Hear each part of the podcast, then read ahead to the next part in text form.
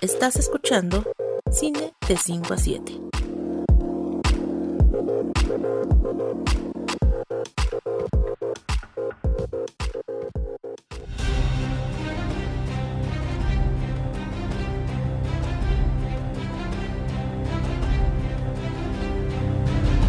Hola y bienvenidos a Cine de 5 a 7 y a la review del octavo episodio de House of the Dragon, el cual llevó por nombre El Señor de las Mareas.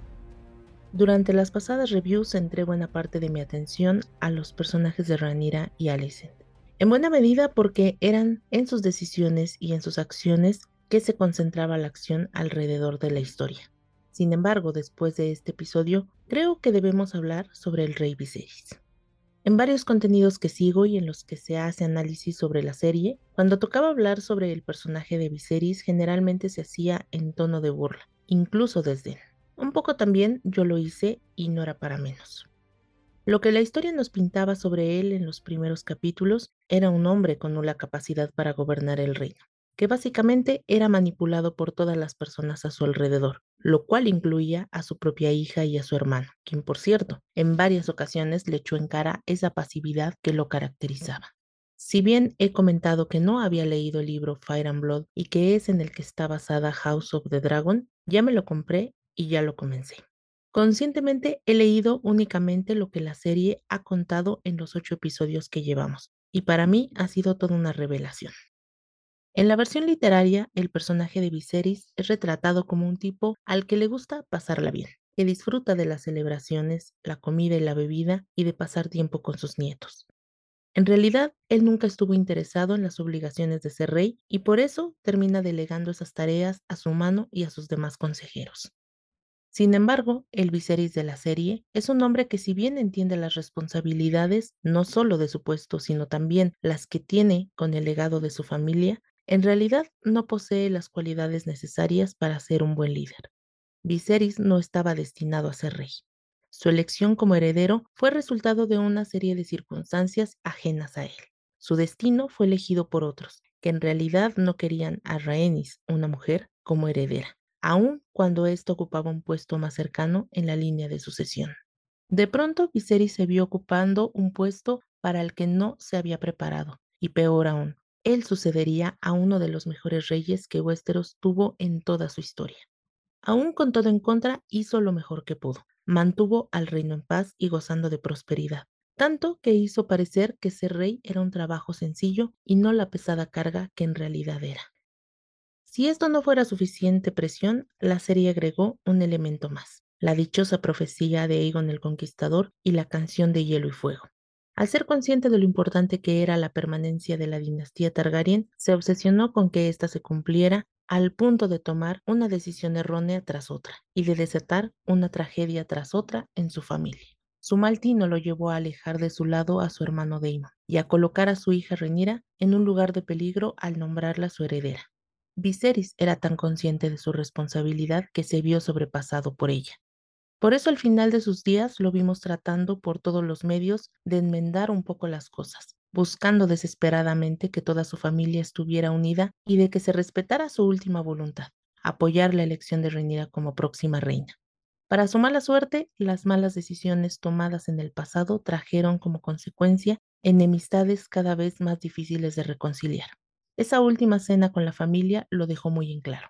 Si bien Alicent y Rhaenyra estaban dispuestas a hacer las paces, por el cariño que cada una tenía por su esposo y su padre respectivamente, así como por ellas mismas, ya era demasiado tarde. El odio y el resentimiento que fue sembrado durante años había dado fruto. La nueva generación ya no podría estar unida por más que lo intentaran. Como mencionaba al inicio, el Viserys de los libros y el de la serie están construidos y retratados de formas muy distintas. El del libro como alguien desinteresado en su deber que lleva a su familia a la guerra mientras que el de la serie como alguien que se vio rebasado por el enorme peso de su responsabilidad, llevando también a su familia a la guerra. Y aunque estas dos visiones llevan al mismo destino, el cómo ocurren es lo valioso. El propio George R. R. Martin ha declarado que el Viserys de la serie es mejor, pues logró transmitir una profundidad y desesperación que el de la versión literaria no poseía.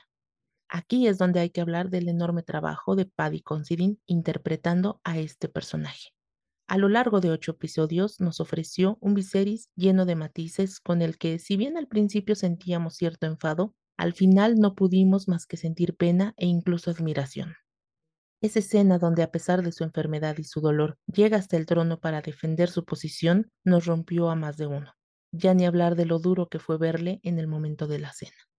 Paddy Considine ha compartido que la inspiración para estos momentos la tomó de la enfermedad que sufrió su propia madre. Por eso se vio tan cercana. Por eso fue un momento tan emotivo para quienes veíamos una parte de nuestra historia reflejada en ese hombre mayor cuyo único deseo era volver a unir a su familia. Este es el valor agregado de la serie con respecto al libro en el que está basada. A diferencia de lo que ocurre con la saga de Canción de Hielo y Fuego y en la que se basó buena parte de la serie Game of Thrones, Fire and Blood no está contada en forma de novela. En realidad es una crónica en la que un narrador reúne las versiones de tres diferentes personas sobre los mismos eventos. Es decir, nos cuenta lo que cada uno de ellos vio, provocando que tengamos una visión un poco sesgada e incompleta. Si bien la serie tiene fallas, que incluso he comentado en reviews anteriores, ha hecho lo correcto con varios de sus personajes, por ejemplo con Viserys pues al agregar todos esos matices y profundidad, los eventos que veremos en el futuro serán mucho más trágicos y dolorosos. Les recuerdo que esta review estará publicada en sextafila.com, donde podrán encontrar distintas recomendaciones alrededor de House of the Dragon. No dejen de seguirme en Twitter como arroba sexta-fila o en la cuenta del podcast arroba cine de 5 a 7. Ya iniciamos nuestra tercera temporada y cuando escuchen esto ya estará disponible nuestro episodio sobre todo en todas partes al mismo tiempo. Así que no se lo pierdan. Saludos a todos y nos escuchamos la próxima semana.